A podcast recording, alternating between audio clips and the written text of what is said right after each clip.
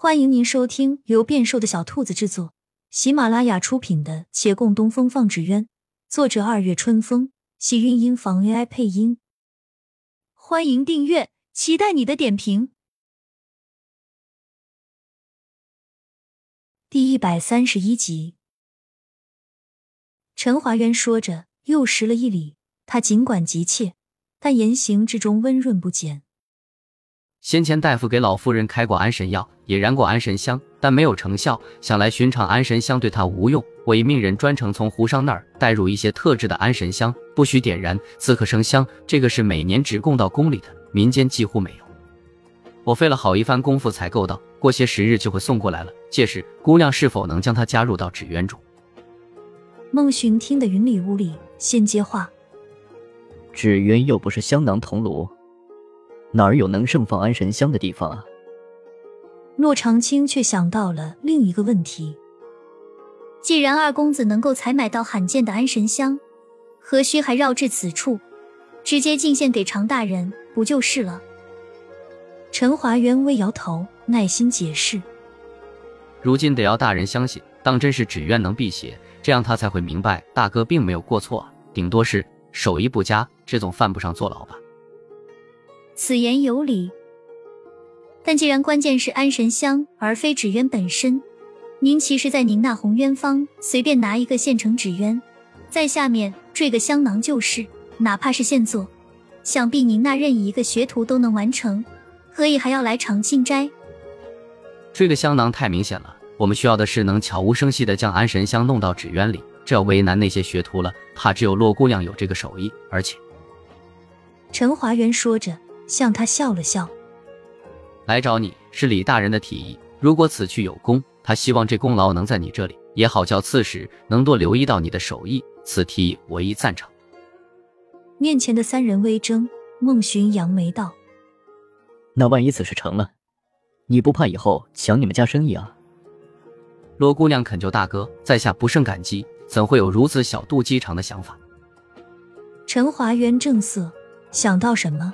又面向洛长青，他叹了一叹：“但与官家打交道不易，实不知那刺史大人脾性如何，且也不能保证这安神香一定有功效，怕是要给姑娘添麻烦了。若你有顾虑，在下必定不会勉强。但我一时无他法，仍希望姑娘能出手一救。倘有危险，在下必定挡在姑娘前面，哪怕我身陷囹圄，也定竭尽所能护你周全。”他的话坦坦荡荡，所思所想皆在话里，赤诚又坚定。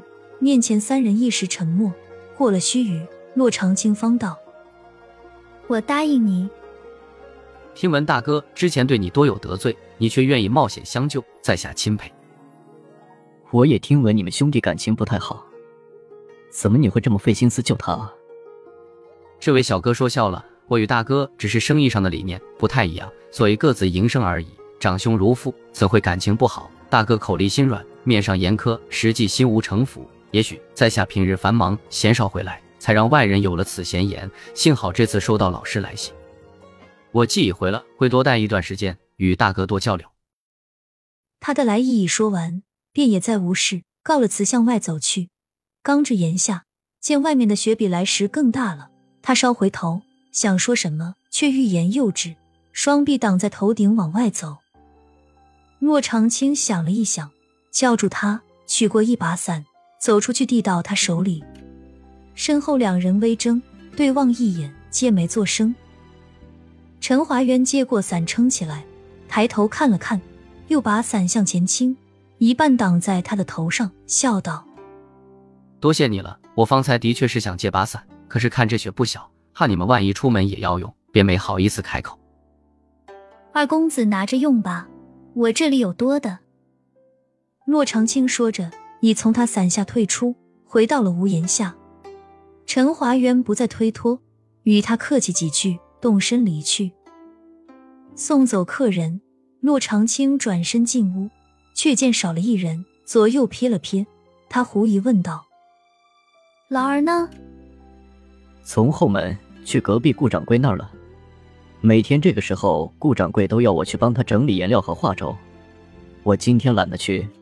叫大师哥替我去了。孟寻答，他一皱眉。你干嘛叫他去替你做事？这就走了，不是有话还没说完吗？要不然呢？留在这里看你给人家送伞吗？刚刚是谁说的？见不见都一样，转眼就打脸了吧？送把伞是人之常情而已，如果这就是动心，那么这情谊也来得太容易了些。一把伞而已，抵得过数次舍命相护，数年风雨同行。伞送出去了，总要归还吧？一来二去，难免没有后续。